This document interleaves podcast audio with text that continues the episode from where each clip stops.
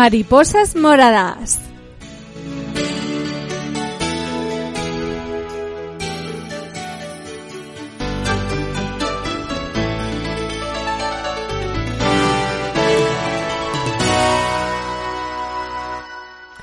Buenos días, queridos oyentes de Mariposas Moradas, aquí en CLM Activa Radio. Yo soy Yolanda Laguna y estamos una semana más aquí dando visibilidad al lupus, una enfermedad crónica multisistémica que afecta en Castilla-La Mancha a unas 2.000 personas. En toda España vienen a ser a unas 100.000. Estamos hablando de una enfermedad que no solamente afecta lamentablemente a adultos, es una enfermedad que, pues por desgracia, también toca a los niños. Y de ello, pues hoy vamos a hablar y tenemos a una doctora especialista que nos va a resolver muchas dudas. Sin más, os la voy a presentar.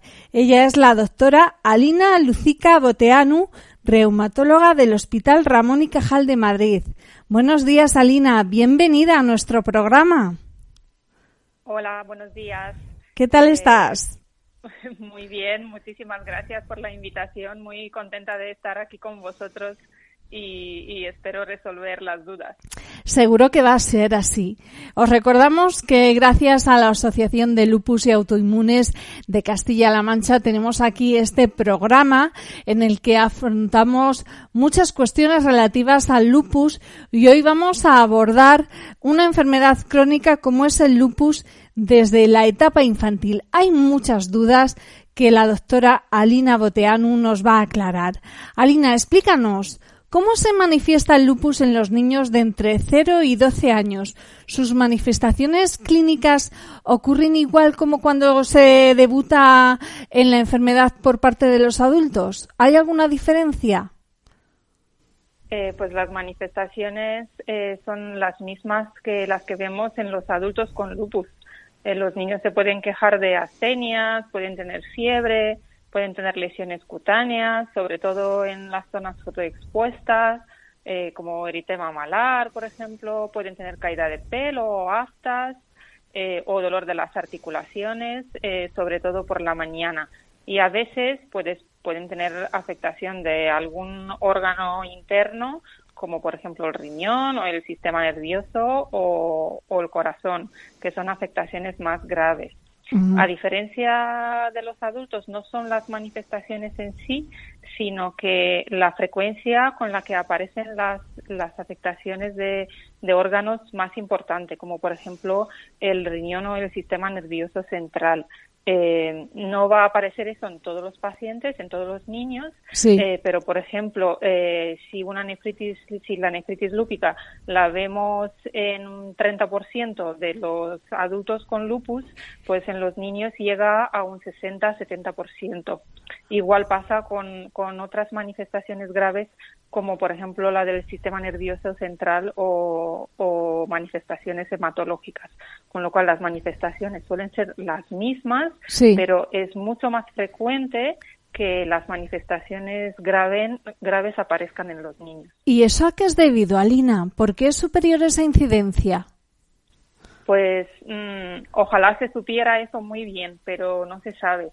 Eh, los registros y todos los estudios han visto que cuanto cuanto más pequeño es el niño, pues más posibilidades tiene de tener una afectación eh, más grave. Probablemente también eh, aquí la genética influye mucho y los factores genéticos. Y es más difícil dar con el diagnóstico en los niños que en los adultos, porque tú has hablado, por ejemplo, del dolor articular y los que somos padres, tenemos hijos en casa, muchas veces los niños se quejan de, ay mamá, me duele este hueso y tal, y siempre lo achacamos a dolor de crecimiento. Pero claro, eh, en, en el lupus también puede ocurrir. ¿Cuándo debemos alarmarnos? ¿Cuándo debemos, atribuir esa importancia para acudir al pediatra y consultar? Pues efectivamente muchas veces se atribuyen a causas que no son, por ejemplo, a causas traumáticas. Yo creo que el diagnóstico eh, es difícil, pero una vez que lo sospechas ya no. Entonces lo importante es y lo difícil es sospecharlo porque es verdad lo que decías tú, que es frecuente en niños que tengan manifestaciones que en el lupus a veces mm, y al principio son inespecíficas. Los niños pueden tener fiebre o febrícula, que muchas veces se atribuye a las infecciones virales que cogen del colegio, o se quejan de cansancio, o, o tienen aftas, a veces, que también son bastante frecuentes en niños, o como has dicho tú, pues se quejan de algún dolor yo creo que lo que nos tiene que llamar la atención es cuando hay mucho, hay varios síntomas que aparecen de repente que el niño no tenía antes, de repente se queja tanto de, de dolores, como que tiene febrícula, como que está cansado, que esto no le pasaba por lo por ejemplo el mes pasado y los dolores, por ejemplo, suelen ser unos dolores diferentes, no son dolores que aparecen con el ejercicio físico por la tarde, sino que son más bien un entumecimiento y los unos dolores más por la mañana que a lo largo del día se quitan. Eh, aparecen lesiones cutáneas y, y yo creo que es el conjunto de los síntomas el que nos tiene que alarmar y, y acudir al pediatra para que para que le eche un vistazo al niño. Claro, no todo lo que le puede pasar a un niño es lupus, sino Efectivamente. hay muchas otras enfermedades y muchas otras causas. Pero si hay un cambio evidente y aparecen síntomas y varios síntomas, pues es importante no retrasar en ir al médico. Ajá. ¿Y qué prevalencia hay del lupus en los niños? Aquí me gustaría que, si pudiera ser específica, por ejemplo, pues a lo mejor de 0 a 3 años, de 3 a 6, eh, de 6 a 12, eh, los bebés con qué frecuencia suelen desarrollar lupus o a lo mejor no se da el lupus en los bebés en esa primera infancia. ¿Qué nos puedes decir? ¿Qué datos tenéis los especialistas al respecto? Mm, pues lo que se sabe es que, aproximadamente, un 15-20% de todos los lupus eh, van a debutar en la edad infantil, de todos los lupus en conjunto, digamos. ¿Vale? Esto hace que tengamos una incidencia de más o menos pues entre 0,3 y 0,9 de pacientes nuevos por, por 100.000 niños al año y, un total de prevalencia, quiero decir, todos los niños con lupus en una población, pues depende de la, de la, de la región, pues entre un 2 y un 20%, eh, entre un 2 y un 20 por 100.000 por 100 mil niños. Eh, cuanto, cuanto menos edad, menos lupus tenemos. Quiero decir, es muy, muy infrecuente que, el lupus debute en los bebés, por ejemplo. Sí. ¿Vale? Y esos lupus que debutan en los bebés, pues normalmente tienen alguna alteración genética que hace que se manifieste a esa edad. Y, a medida que pasa el tiempo, pues aumenta la, incidencia y la prevalencia. Por debajo de, de 8 años también es bastante infrecuente. Y a partir de los 8 años ya tanto la incidencia como la, la prevalencia suelen, suelen aumentar y aumenta mucho más en, en los adolescentes en, en, el momento que, que, ya se hace el desarrollo hormonal. Ajá. Hay que decir, porque el tema de los adolescentes va a ser un tema paralelo que tocaremos la semana que viene. Hoy nos vamos a centrar en los niños que eh, son 12 años, de 0 a 12 años. Es una franja de edad muy interesante que nos puede dejar muchos datos importantes. Por ejemplo, has hablado de la genética, de cómo el porcentaje de niños eh, que presentan lupus eh, es posible que tengan un componente genético. Los expertos, los especialistas, ¿realizáis a estos niños algún estudio genético para averiguar de dónde procede el origen, la causa y, qué camino tendrá este lupus en este niño? En, la consulta normal eh, no se realizan estos estudios porque no hay demostrado que, haya un, único gen eh, que cause el lupus. Es decir, es, es muy, muy poco probable que sea un lupus monogénico, por decir así. Y eso eh, se hace más a, a, nivel de investigación o en los pacientes que debutan, como hemos dicho, a una edad muy precoz o que tiene, tienen unas, unas mm, peculiaridades, que tienen un déficit de complemento muy evidente o que tienen un, un otro problema de ese tipo. En los pacientes normales ya se han hecho muchos, bueno, normales habituales, ya se han hecho muchos estudios genéticos de, de muchos tipos y no se ha visto ningún gen eh, causante de la enfermedad como único gen, ¿vale? Son múltiples vías que al final llega a un, a un destino común, que es el lupus. Y, se investiga mucho, pero de momento mm, no, esto no ha llegado todavía a, la clínica. ¿Y qué nos puedes contar de la esperanza de vida, de la calidad de vida que pueden tener estos niños y estas familias? Porque imagino que llegará a la consulta un padre y que le digan, oiga, su hijo pues tiene lupus. Vendrán muchas dudas respecto, pues eso, esperanza de vida, eh, calidad de vida. ¿Qué les podemos decir a estos padres cuando reciben un diagnóstico tan, tan delicado? Bueno, pues está claro que ningún padre quiere que su hijo tenga una enfermedad, ni leve ni no leve, y mucho menos que tenga una enfermedad crónica como, como el lupus. Eh, por eso es muy importante que en las primeras consultas, eh, como tú dices, pues es darles toda esa, eh, toda, toda esa información y, ayudarles que, que, superen el momento, que lo acepten y, y, que, y que tomen las medidas necesarias. Eh, la calidad de vida, pues intentamos, y eso es uno de los objetivos de los tratamientos, es que la calidad de vida de los niños, futuros adultos, que sea muy buena. ¿Vale? Se intenta con los tratamientos que se controlen los síntomas, que los niños no tengan inflamación, que no tengan dolor y que hagan una vida normal, eh, normal en todos los sentidos. Entonces, ese es el objetivo principal de, de, nuestro manejo de los niños con lupus, que estén en remisión. eh, entonces, eh, claro, eh, hay que alcanzar eso, ese objetivo para que los niños realmente se encuentren bien y que hagan una vida normal. En cuanto a la esperanza de vida, lo que me preguntabas, eh, yo creo que esa esperanza de vida ha mejorado muchísimo, muchísimo. ¿Vale? De una supervivencia que tenía de 60% hace 20, 30 años, pues ahora es de 90, 95%. Vamos, una esperanza de vida muy buena, pero aún así hay todavía camino y luchar un poquito más para que para que lleve a hacer un a, mejorar esas cifras. Ajá. Sin duda un dato muy esperanzador, Alina. Has hablado, Eh, pues eso, de tener buena calidad, reduciendo la inflamación, evitando el dolor. Supongo que para eso tenéis tratamientos para administrar a los chavales. Eh, ¿Hay que tener alguna precaución o vigilancia especial en relación a los tratamientos que administráis? ¿Y cuáles son esos tratamientos?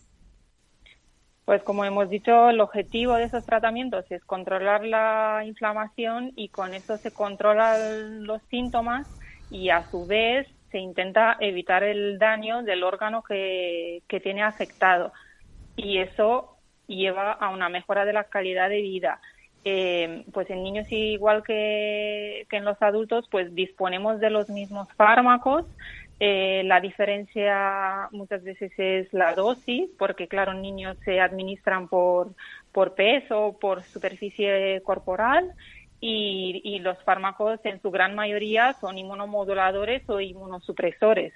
Eh, no se suele administrar un único fármaco, sino que es habitual que haya un conjunto de fármacos que se administren eh, simultáneamente. Y esto porque, como, como hemos dicho, el lupus, como bien lo has dicho tú al principio, el lupus es una enfermedad multisistémica que, que afecta muchísimos órganos, puede afectar muchos órganos muy variados. Entonces, eh, cada, cada órgano que esté afectado eh, pues tiene eh, varios fármacos de elección que hay que poner para, para esa inflamación y además también la gravedad varía entre un momento y otro, incluso en el mismo paciente, con lo cual también los tratamientos van a variar a lo largo de la vida. Pero bueno, los fármacos son los mismos que los que se administran en, en adultos, con menos evidencia clínica, porque al ser menos pacientes, pues hay menos ensayos clínicos, que eso está mejorando mucho.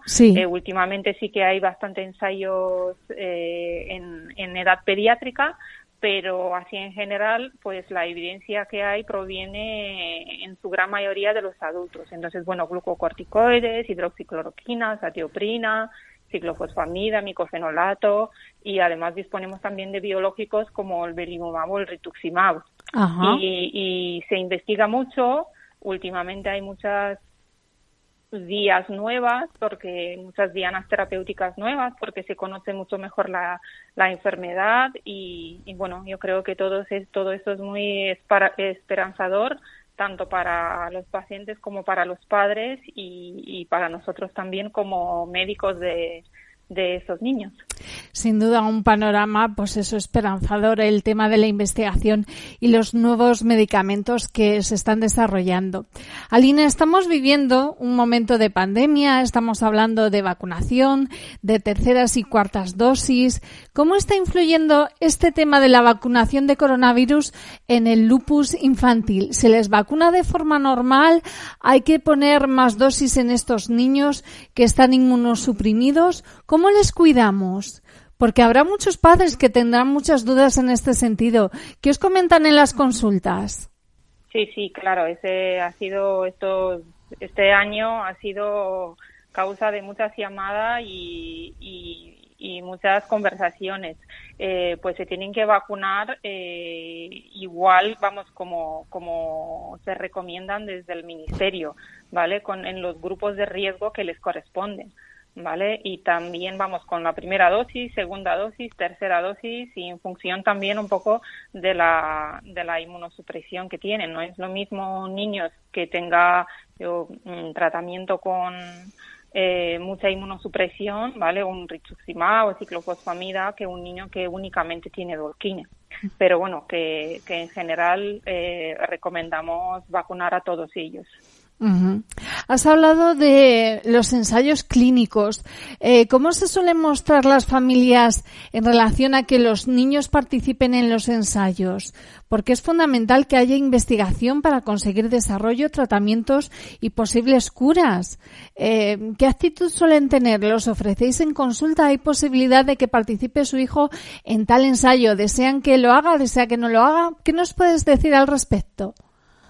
Eh, pues la mayoría, bueno, para no decir todos, porque todos es mucho decir, pero la mayoría de, los padres están muy de acuerdo porque, claro, entienden que son terapias novedosas y, y además, aparte de que sean terapias novedosas, eh, los ensayos en pediatría normalmente se desarrollan después de tener evidencia en adultos. Entonces, no son fármacos nuevos, nuevos en el mercado, sino que son fármacos que previamente tienen un desarrollo clínico en adultos, la mayoría de ellos, y ya han mostrado su eficacia y ya se conocen los efectos secundarios. Y bueno, tenemos ya experiencia con ellos la mayoría de nosotros en adultos. Entonces, bueno, es una oportunidad para, para los pacientes con lupus, para los niños con lupus, de recibir esos tratamientos por adelantado, por decir así, porque son fármacos que normalmente no están disponibles en la farmacia eh, para niños, pero en el ensayo clínico, claro.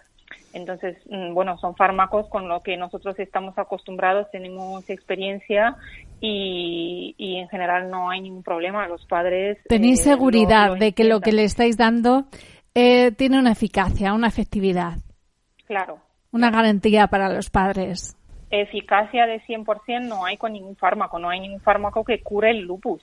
Entonces, claro, eh, tiene cada uno de los fármacos tienen sus indicaciones, entonces es importante no cualquier paciente con lupus puede entrar en cualquier ensayo, sino que tiene que cumplir unos requisitos, unos criterios de inclusión y unos criterios de exclusión, vamos, como para todos los fármacos, tiene que ser el paciente oportuno para el fármaco oportuno o, o al revés.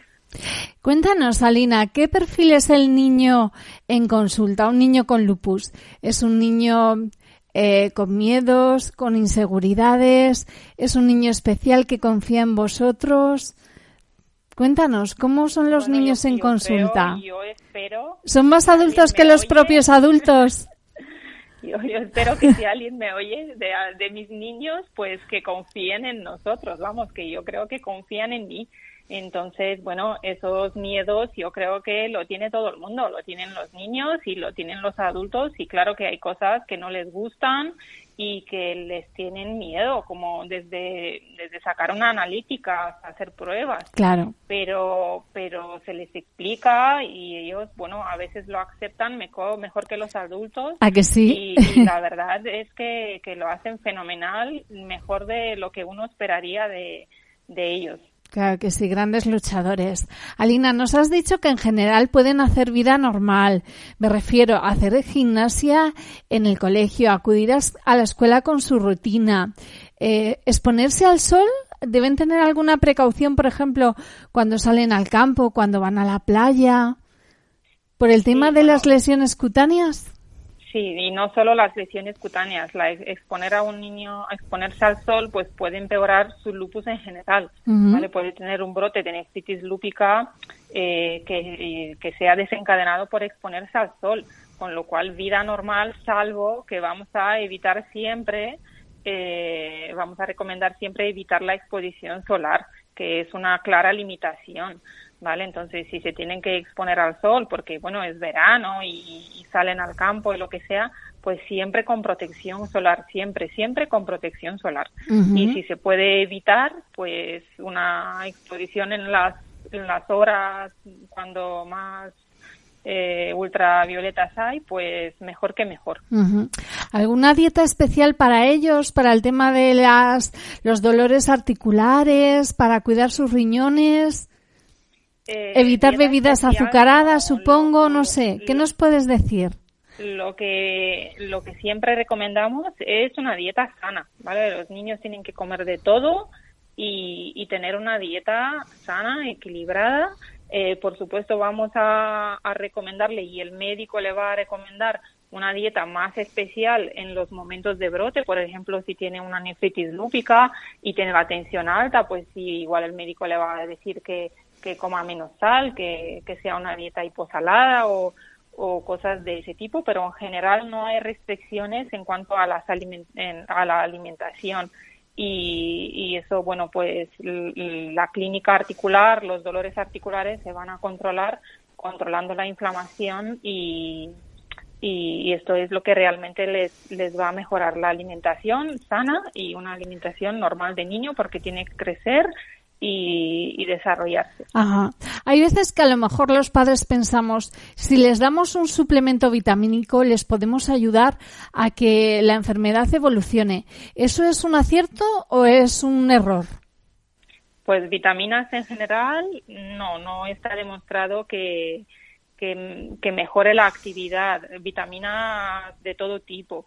Eh, claro, vamos a recomendar, por ejemplo, vitamina D en los niños que no se exponen al sol. Entonces, sí, esta es una vitamina eh, importante, pero se hacen determinaciones y se suplementa con, con, con las necesidades, ¿vale? Cuando, cuando es necesario. Pero esto, vamos, mm, se hacen controles rutinarios en la consulta y, y es un, un suplemento que, que añadimos cuando, cuando es necesario. Alina, supongo que los padres se implicarán muy especialmente en cuidar todos los detalles y uno es el ambiente que hay en casa, por ejemplo, cuidar los hábitos tóxicos, el hacer que nuestro hijo sea fumador pasivo. Es un detalle que hay que cuidar, ¿verdad? No se le da importancia, pero hay que tenerlo en cuenta, porque a lo mejor tener padres fumadores en un entorno en el que el niño es un niño que tiene lupus, pues le puede afectar el hecho de ser fumador pasivo.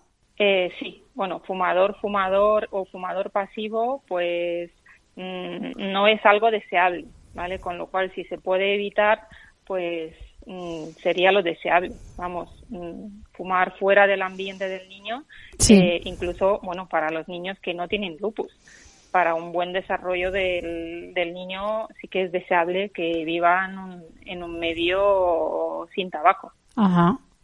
Pues hay que tener eso en cuenta. Alina, hemos hablado de la reacción de los niños, pero ¿cómo es la reacción de los padres después de pues llevar muchos meses preocupados por eh, la evolución del estado de la salud de su hijo cuando por fin tienen la confirmación del diagnóstico de una enfermedad tan grave como es el lupus? ¿Cómo suele ser la reacción?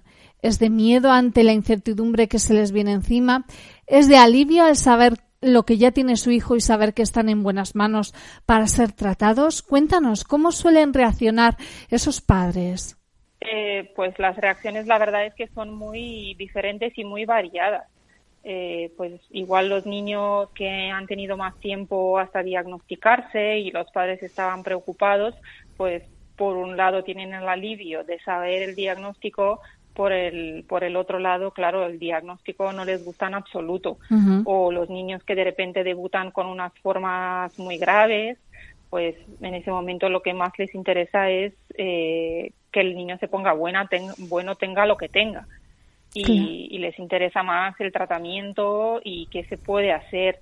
Yo creo que, que hay que individualizar mucho y, y, en las primeras consultas pues explicar muy bien pues qué vamos a hacer y, cuál va a ser nuestra rutina de consultas y, cuáles son los objetivos del, tratamiento, que lo vamos a consensuar y, todo aquello para que, bueno, pues ellos estén más tranquilos y, lo acepten mejor. Es muy duro. Ya lo creo que sí. Alina, eh, ¿qué especialistas controláis a los niños? Porque supongo que las visitas al pediatra de un niño con lupus serán más asiduas y supongo que influirá también en el hastío de los padres y de los propios niños, porque tendréis que verle reumatólogos, cardiólogos, nefrólogos, digestivo, em, cardiólogos. Eh, háblame de, ¿son todos estos especialistas los que le ven en general o solamente si surge un problema en particular? Eh, pues el reumatólogo pediátrico es el que, por decir así, es como el director de la orquesta, ¿vale? Pueden haber eh, eh, equipos multidisciplinares que, como tú has dicho, pues lleva un dermatólogo, un nefrólogo, un neumólogo, un cardiólogo, pero no es necesario que todos los especialistas vean al niño en todo momento. ¿vale? Igual es un, hay un niño que, que no ha tenido y no tiene y no va a tener nunca eh, afectación pulmonar, ¿vale? Entonces, bueno, se le hacen las pruebas y si se detecta que hay algún problema, pues eh, le va a ver el neumólogo. Normalmente intentamos, eh, por lo menos en nuestra unidad de reumatología pediátrica, que, que, los pacientes se atiendan y que se hagan todas las pruebas el mismo día eh, justo para pues evitar faltas al colegio y lo que hemos dicho para normalizar su calidad de vida. Muy interesante, Alina. Y le tiene que se tienen que hacer una analítica y le tiene que ver el oftalmólogo y le tiene que ver el dermatólogo, pues normalmente se hace todo el mismo día. Ajá, muy interesante. Aunque muchas veces no pasemos eh, la misma consulta en el mismo ya en, la misma planta a lo mejor. por decir así, porque como has dicho, hay muchos especialistas, es muy difícil que coincidamos todos y, y, un niño con lupus puede tener en todo momento pues manifestaciones muy variadas. Hoy puede tener una afectación neurológica y, y mañana no tener nada o tener manchitas en la piel. Entonces siempre le ve el, el especialista que es necesario que le vea. Eh, ¿Cuántos niños tenéis vosotros en la unidad de reumatología pediátrica del Hospital Ramón y Cajal? ¿Tenéis muchos? ¿Cuántos, niños con lupus dices? Sí, ¿tenéis muchos? Sí, sí, tenemos muchos. Tenemos una unidad bastante importante y, la verdad es que tenemos, eh, por fortuna o por por desfortuna. Sí, te entiendo. Eh, sí, bastantes, bastantes pacientes con lupus. ¿Veis solamente niños de la Comunidad de Madrid o también os derivan de otras comunidades autónomas? No, no, vemos niños de, de toda España. Nos derivan de, de todas las comunidades. y, y, bueno, están más que bienvenidos.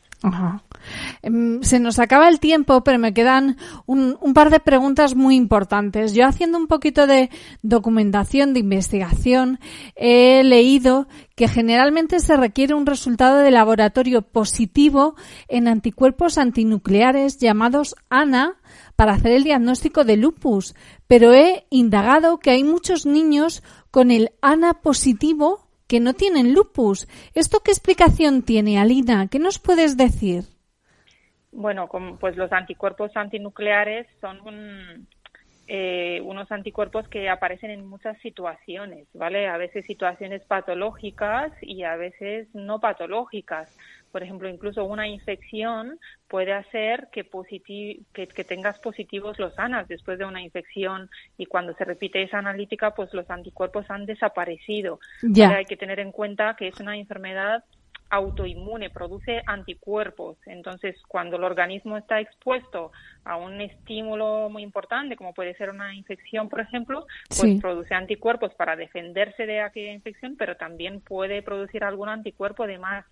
¿Vale? Entonces esos anticuerpos no es que sean, no es que te hagan nada, no le hacen, vamos, no son patológicos, sí. Mm, no le van a producir ningún daño ni van a inflamar ningún órgano, ¿vale? Son anticuerpos transitorios y de hecho muchos algunos, bueno, bastantes niños y adultos, hasta un 20% de la población sana puede tener anas positivos sin tener ninguna enfermedad, sin tenerla y sin que la tengan. Sí. ¿Vale? Entonces, eso no es un requisito, eh, no es el único requisito eh, para que se diagnostique una persona de lupus.